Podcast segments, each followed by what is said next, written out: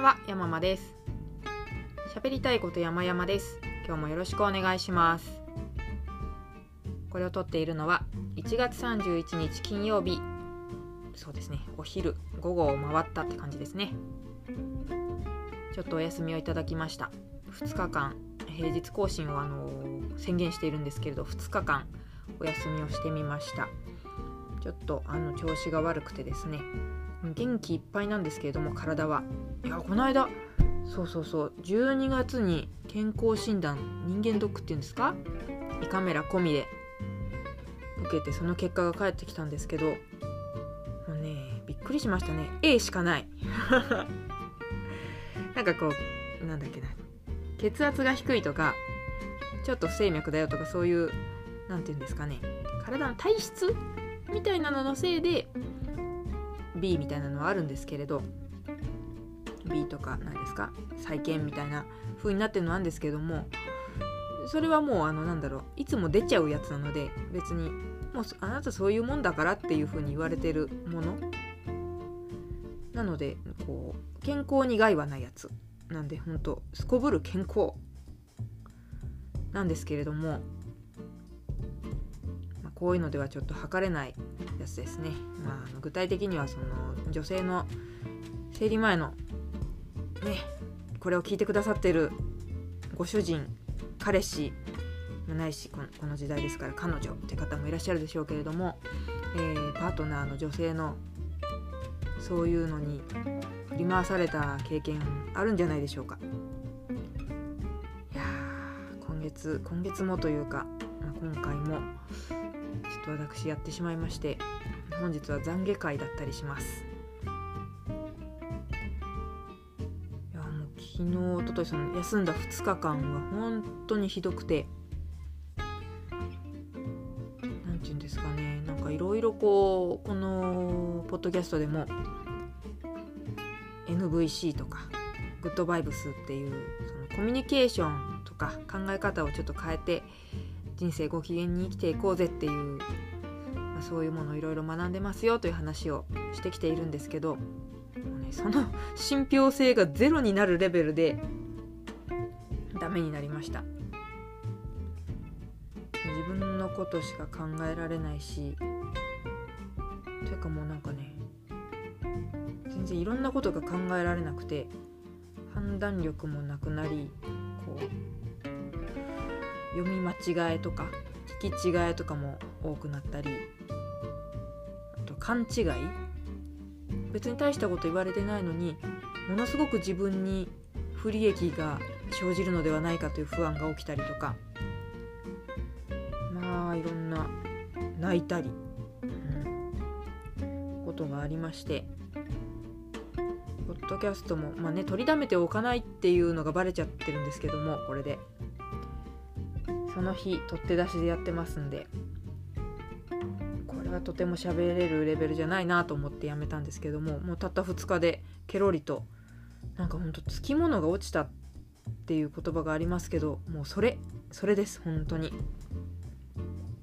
今は元気いっぱいで心身ともにね元気いっぱいでなので話してるんですけども。そうなんですよね。なんか自分はいいですよ。その悲劇のヒロインを2日間楽しんで、まあ、あのその時は楽しいどころか本当に消えたいと思って。あの本当に本当に。そういう衝動に駆られたりもするんですけれども。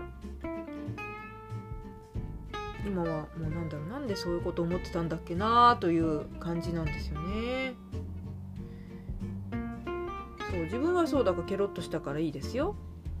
周りですよ。冒頭申し上げたご主人彼氏彼女彼らパートナーと呼ばれる人たち家族とか。彼らはたまんないですよね。なんかこう腫れ物に触る感じで過ごし。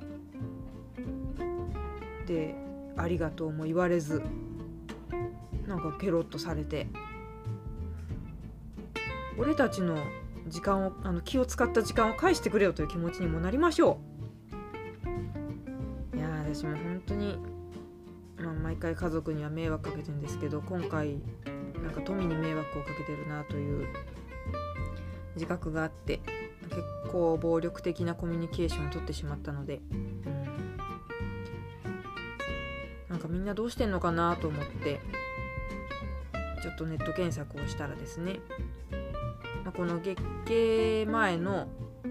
イライラとか憂鬱とかいうのを PMS と月経前症候群と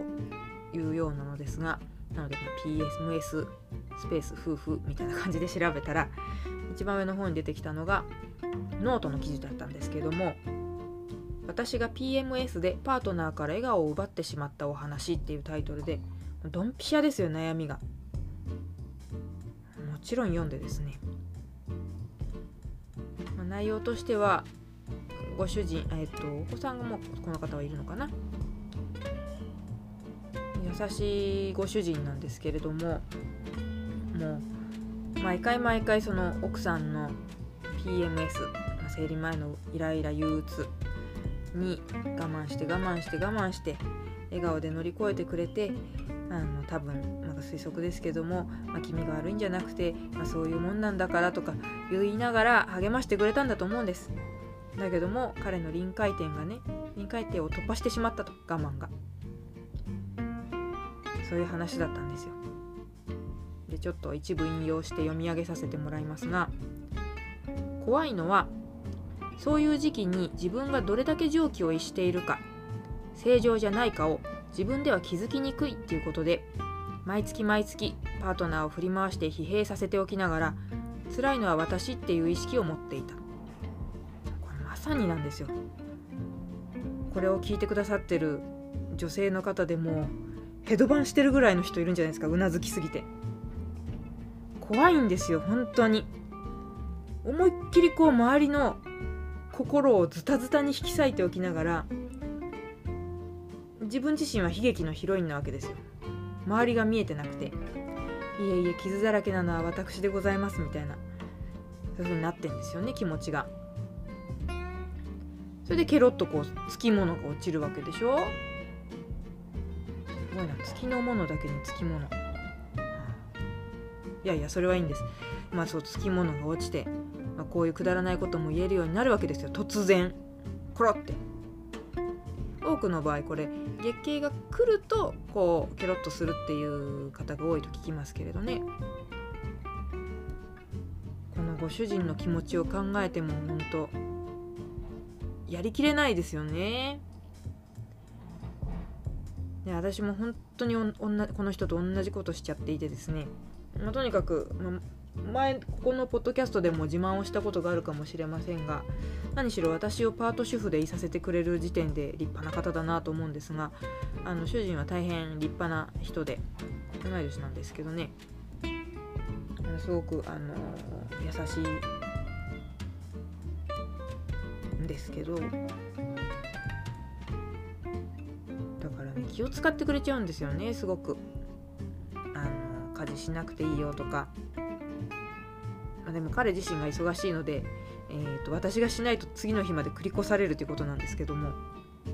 別にねそれで誰が死ぬわけでもないからそれでほっときゃいいんですけれどでもこうなんかねその「大丈夫?」とか、まあ、そういう時もあるよねとかそういう優しい言葉がむしろこう鬱陶しく感じたりとかあとはそもそももう同じ空間に人がいるっていうだけでイライラしたりとか。でさらに嫌なのが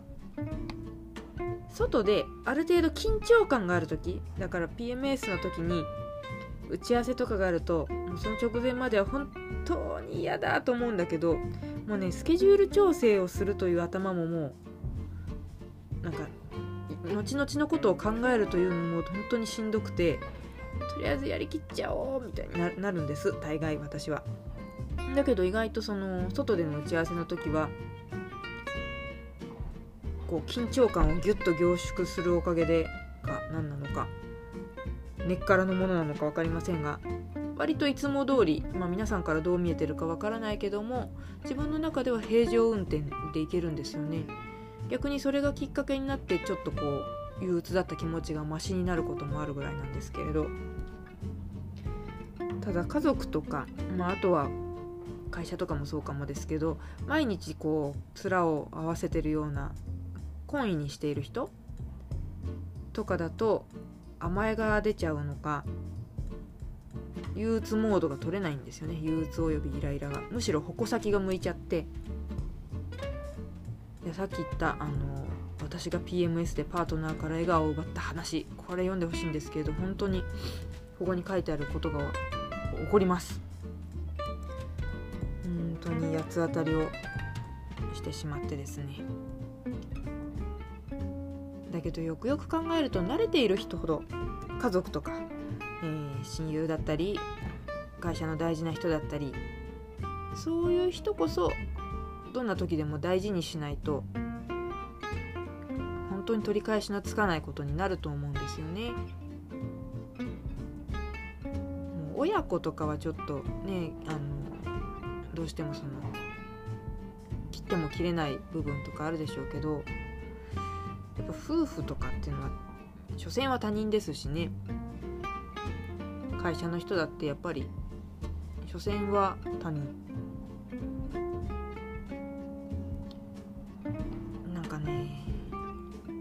世の中的に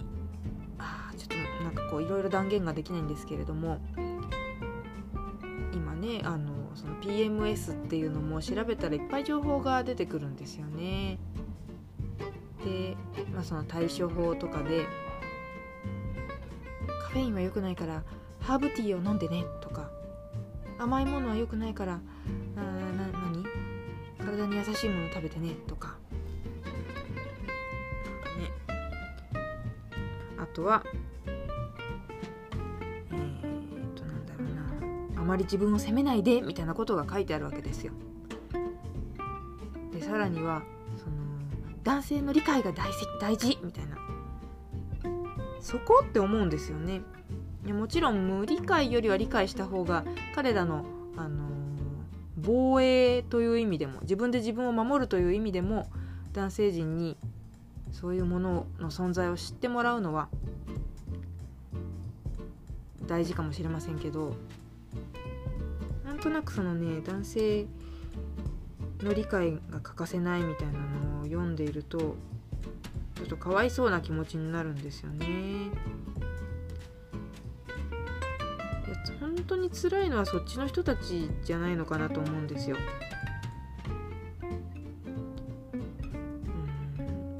と被害者面してもいいもんだと思うんですけど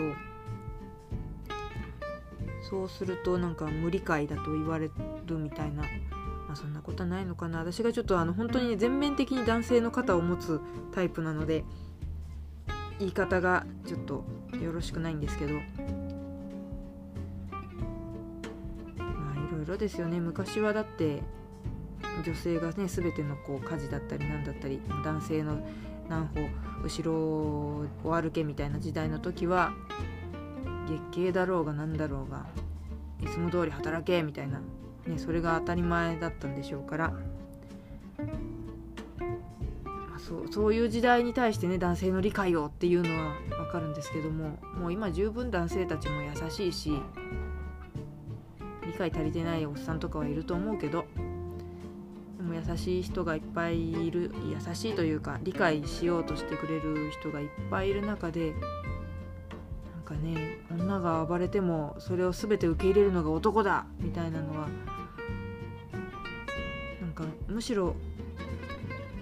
ななんだろうな暴力的だよなというか、うん、理解してほしいっていうのは、うん、そう暴力的な言葉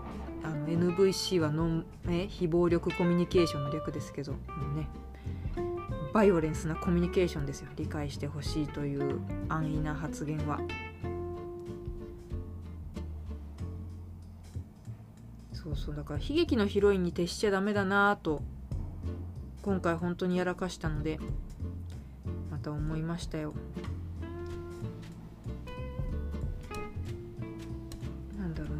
の時間をしのげばいいということではなくそうならないためにどうするかとかそれを緩和するためにどうするかっていうのをもっとマジで真剣に考えやらないとうんパートナーの信頼もだしこれから始める仕事においても信頼を失ってしまうなぁと自分ですごく怖くなりました、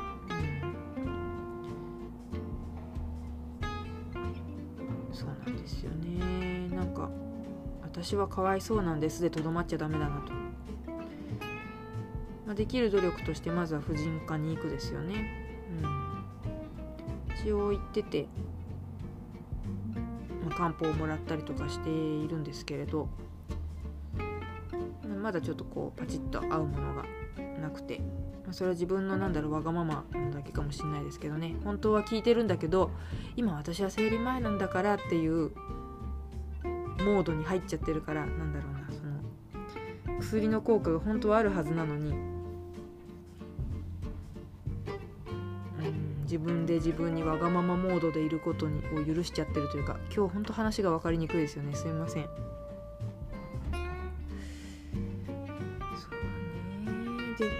あのー、そうそうヤフーニュースヤフトピじゃなくてヤフーニュースの方に PMS とはっていう記事があるんですよ。えーとね、中山裕次郎さんっていうお医者さんが書いてた記事なんですけどもタイトル月経のある女性の7割以上が症状ごめんなさい月経のある女性の7割以上で症状がある PMS 診断も治療も曖昧っていうタイトルの記事なんですけれどもこで、まあ、そもそも PMS とは何なのかって話が書いてあって読み上げますと月経前3日から10日の間続く精神的あるいは身体的症状で月経開始とともに警戒ないしは消失するものを言いますと書いてあります。私の場合は生理が来る2週間前ぐらいにドバッと来ることが多かったんですけども今回は直前に来たりとかですねなんか読めなかったりします。これある程度その読めてると例えばそのスケジュールをきっちり共有しておくことでなんか対策も打てるかもしれないんですけど私は実はかなりあの月経不順がひどくて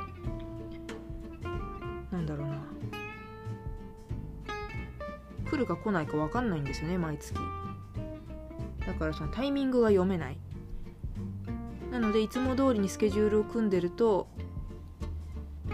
なんか予期せぬ時にあ今打ち合わせは入れたくなかったみたいなことになってしまうと。だからこのスケジュールを安定させるのにはですねあのピルが低用量ピルが有効だというお話がありまして昔飲んでたんですけれども毎日飲むのめんどくさいしその時はちょっと高かったしそれでやめちゃったんですけれども今はジェネリックもあるそうですしまあ当面妊娠の希望は今のところないのでまあね35だからやばいんですけどね当面妊娠希望ないとか悠長なこと言ってられないしそんなことに罪悪感もあるんですけれどもタイムリミットだからっていうんで産んじゃ子供もかわいそうなんで自分に正直にだからピルを飲むというのを再開させるとかね。それでスケジュールを安定させて自分で対策をするというのも一つだしあとはこれはすごく嫌なんですけどもカフェインが結構敵なようなんですよね。一頃その理由でカフェイン立ちをしていたこともあるんですけれども、まあ、もちろんねチョコとか食べたまにこうほら頂き物とかで食べちゃうっていうのはあるけれど基本的には避けるようにしててでその時は確かにちょっとだけ調子が良かったんですよね。ただ喫茶店に行ってカフェインじゃないものを飲むって結構大変で甘いものもそんな好きじゃないのでコーヒー屋行ってるのにホット豆乳飲むとかねそういうことをしてたんですけれどもコーヒーもともと好きだしめちゃくちゃ嫌だったんですよね。だけどバカバカコーヒーを飲むというのは、まあ、今も1日2杯までと決めてるんですけど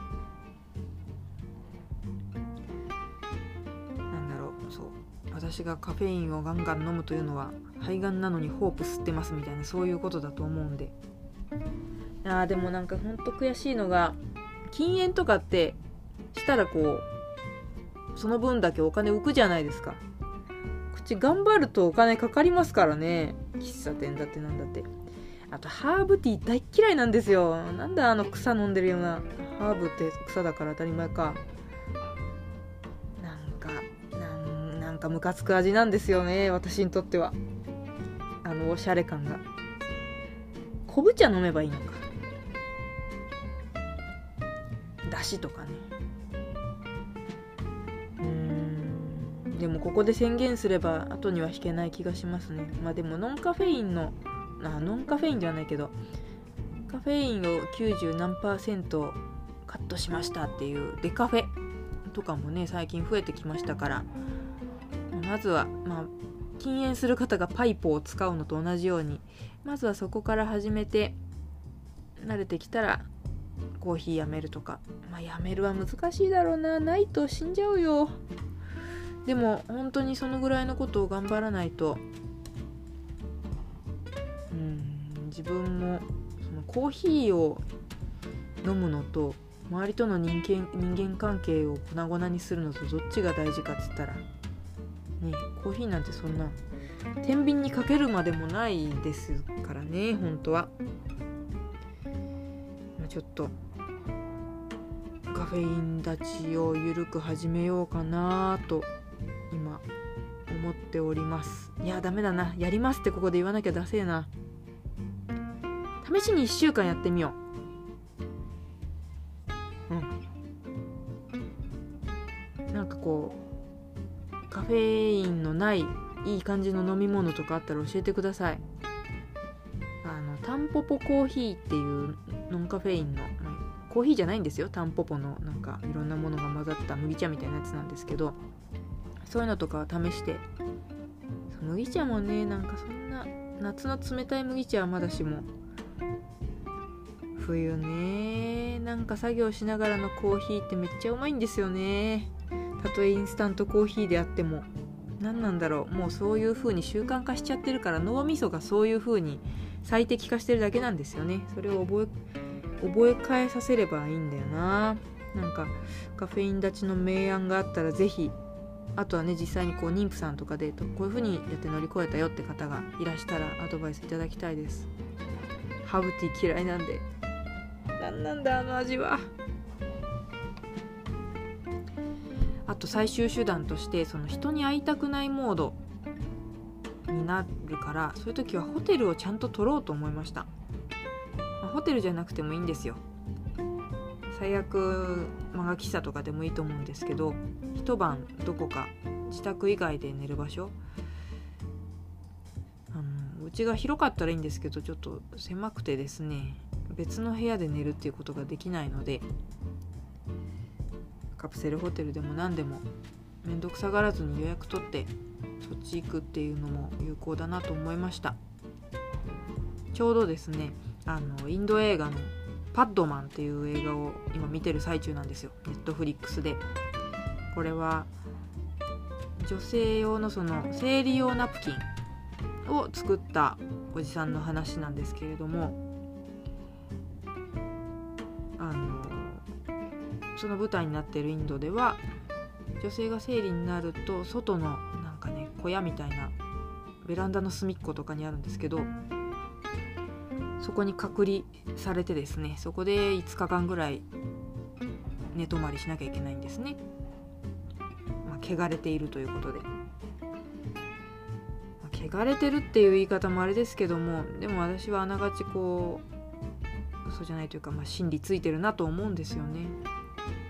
隔離しといた方がいいもん。実際そういうねあのイライラとか憂鬱の衝動に駆られている自分は汚れてるなと思いますし全然こうグッドなバイブスを発信できない、まあ、インドどそのね外の小屋っていうのは何とも悲しいからせめてカプセルホテルにね行こうかなと。安いとこは安いですからねそういう手段もありかなと思ったりしております。ああと最後に「せいりちゃん」っていう漫画ご存知ですかね。えっ、ー、とアニメにもなるんだったかな。そうそう生理という現象を擬人化した擬人化というかキャラクター化したアニメなんであの漫画なんですけどもそれのグッズを買いました。生理ちゃんストラップを。確かあれですよ。一頃話題になってたあの百貨店の女性の名札に生理中だとあのその旨を書いとくみたいなのありましたけどその時に起用されてるキャラクター生理ちゃんでしたね確か。そうその生理ちゃんストラップっていうのを買ったんですよ。周りに警戒してもらうためにそのモードになってきたなーっていう時は私のスマートフォンにそのストラップをつけようと思います。ね幸せの黄色いハンカチならぬ。不幸の赤い生理ちゃんですよ。これついてたらあちょっとやべえぞって思ってもらおうという魂胆です。えーとだからまあ大事な約束事とかは聞き逃す可能性が高まるので言わないとか言うとかあのああとはそのリマインドしていただくとかですね。そもそも会わないとかね。逃げていただいて全然 OK です。その期間は。自分でも本当怖いんで自分が。あとはまあそういうのを吊るしとくとじあの今自分やばいなっていうのを忘れないでいられるかなということもありまして。そろそろ届くと思うんですけどね。あの通販で買ったばっかりです。うんなんか本当にやらかしちゃったから。で、まあね、何事も病気ってそうだと思いますけれど。で、もこれ病気じゃないと思いますしね。ただのなんだろう体質というか、うん、その P と M と S の組み合わせに甘えちゃいけないなと思うんです。だって私 PMS だからっていうのを全てのやらかしたことの語尾につけたら全部こうなんかチャラにしてくれるような感じがある。それってとても不誠実だなと思って。むしろ私 PMS だけどというなんだろう頭頭文字というか、えーと冒頭の言葉にしてこうこうこういう風にしていつも通り過ごせたとか。パーフェクトにはもちろんいかないでしょうけどその努力の姿勢すら見せないっていうのは本当におごりだなと思うんで。例えばそのねいやコーヒー好きだからやめられないっていうのも努力してないじゃないですかそんなやらかした割に。だからちゃんと努力の姿勢というのを重ねていきたいなと思います。うん、自分のためにもなりますからねそれが一番。と。というわけでああもう30分近く話しちゃいましたこんなことを。あーでも本当コーヒーの代替物ご提案ぜひありましたらお願いいたしますはいちょっと懺悔の回にしかも分かりにくい話の仕方をしてしまいましたがお付き合いいただきましてありがとうございました。頑張っていこうと思います。同じく悩んでらっしゃる方も一緒に頑張りましょう。あとは被害に悩んでるおじさんお兄さんたちもいいですよ愚痴ってください。そうしたらなんかより自分に対してこう危機感を持てるんでああ男性たちにこういう思いさせてるんだみたいなね。というわけで今日もお聴きいただきましてどうもありがとうございました。では失礼します。